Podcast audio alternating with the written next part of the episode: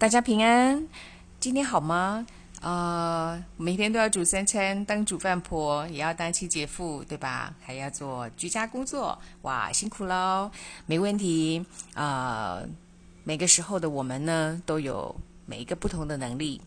嗯，今天呢，来跟大家分享一部电影。嗯，首先我们讲讲回忆。每个人都有回忆，对吧？嗯，但有时候你会不会觉得回忆会骗人呢？可是呢，回忆却是每一个人的力量哦。你有没有发现，就是常常你安静下来的时候，你会想想过去的每一个啊片段，但这些片段呢，会带给你一些啊氛围。这个氛围呢，三毛有时候会让你觉得很 sweet，或者是说啊，重新的在解构。不管呃，其实就好像这个茶叶啊，我们在泡茶叶的时候啊，那个茶叶的这个啊。本身呢，在被浸泡之后啊，有一些会呃浮起来，有一些会落下去，对吧？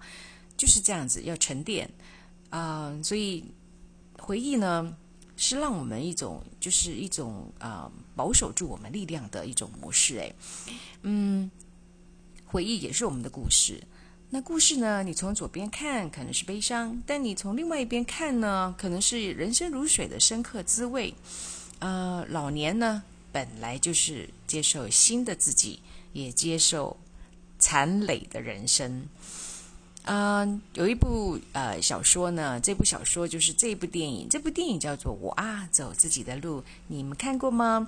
这部是呃小说呃这部剧呢是改编自芥川赏跟文艺奖双得奖的，呃也是开创日本玄东小说的风潮。什么是玄东小说呢？玄呢，在日本是代表黑色。那玄东的意思就是说，像冬天般深沉的迟暮之年。所以可以从这个字眼上来看，这是在探讨一个年年老高年级啊的一个电影。嗯，我昨天看了这部啊同名小说的电影，它是由那个阿信、田中裕子饰演那个主角桃子奶奶。这部电影非常有意思的是，它很多是用独白的方式串联起他的过去跟现在。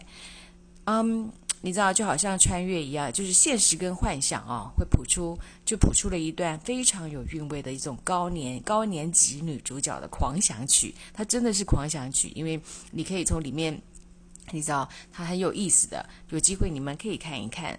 嗯，《桃子奶奶》这部戏呢，让我想起我们在台湾的那个《熟女养成记》，你看过吗？嗯，其实这两个年代的这个啊表现模式呢，其实。Inside 都是一种活在一个压抑、呃即将改变的一种时代，也活在一个即将被遗忘的一个年代。所以你知道啊，我我觉得那个如果是说《熟女养成记》是中年级女生啊，那这个啊走我啊走自己的路这一区这出日剧呢，就是在讲高年级女生哦。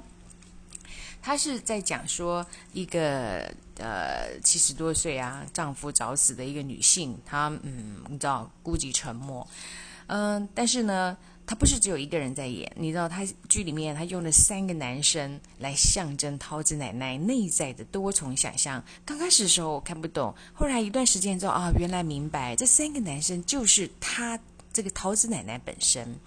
所以不管你知道，不管他是回到小时候，他那个时候烫伤，他哭包的那一种心疼，或者是少女时候，他以为逃婚就是新女性的一种追求自我。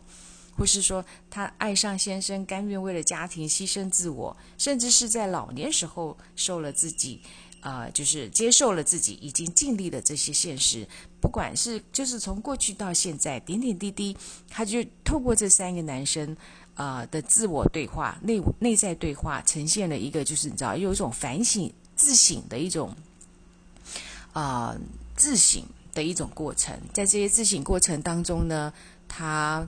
不管是呃啊悲伤，不管是生气等等，你知道他都重新找到力量。所以你知道这出剧的题目叫做“我啊走自己的路”，就是说他过去很压抑，他过去很自卑。even 他在东京，他在说话，他都是刻意的去把自己那个家乡的那个腔调哈，刻意的去改变他，那个是呈现。非常明显的自卑感的。所以，当他这年纪老的时候啊，他重新回到过去看他的回忆的时候呢，就像我刚才说的，故事的左边可能是这样，故事的右边是这样。但是你知道，他很棒的，他重新找到力量。这真的是我觉得，嗯，很。很很有启示的一部电影，虽然它有点沉闷，但是我，比如说我吧，即将步入高年级，这个对我来讲是有一些警醒的，分享给各位。那日本电影呢，它有一个很高明的地方，就是它不会让那个观众哈一把鼻涕一把眼泪的去同情，不会像台湾那种八点档那种连续剧那样，好像非常的八婆，而是将那些。呃，哀跟乐呢，都像海浪般这样呈现，一波波的打在海岸上，让那个海岸日久改变面貌，这就是人生。所以，嗯，这是我很喜欢日剧日剧的一个模式。这出剧呢，很引人遐思。桃子奶奶的行径啊，其实也让我想想到，就是啊，我的婆婆在呃迟暮之年的这一两三年呢，嗯，老人失智。嗯，我从台老桃子奶奶的行径发现，嗯，老人失智或许是回到他任何时点的记忆，在这个记忆点面，他嗯进入这个记忆点去发想、去对话，沉浸在这个记忆点里的。那所以是不是其实不用吃药去压抑呢？只是是应该是我们要接受旁边的这个老人呢，他。在这个时间点呢，他回到过去，进入到那个记忆点的去对话。我不知道这个引引起我非常多的想象。也许朋友你们可以去听看看，之后呢可以跟我分享。嗯。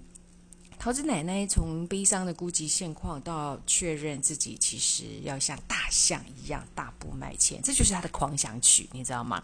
她每一次去图书馆看书，她都会去把她非常喜欢看那个什么地球啊的呃什么侏罗纪啦、什么纪啊等等之类，所以恐龙啊、大象啊、猿人啊都是她出现的画面。所以她真的是一个狂想曲。她最后会觉得自己就是要像那个大象一样，从她的画册里面跑出来，然后大步迈前。而且你知道，他真的很 enjoy，就是哦，外孙女告诉他说：“外婆，我觉得你真的好自由，我羡慕外婆的自由，真的没错。”最后，他真的是找到力量，重新站在他七十多岁的这种啊身体衰败的这种点啊，嗯，过去的种种呢，应该是废料，不是绊脚石。嗯，也让我觉得说，我们不要受过去的框架制约。年纪老了，的确身体会变慢了，这个都是要接受的。每天都是新的，我们千万不要活在一种旧旧的那种制约里面，好像年纪大了就如何等等之类的。实际上呢，啊，人生下半场应该是新的青春期。我啊，走自己的路，去看看吧。中高年级的我们。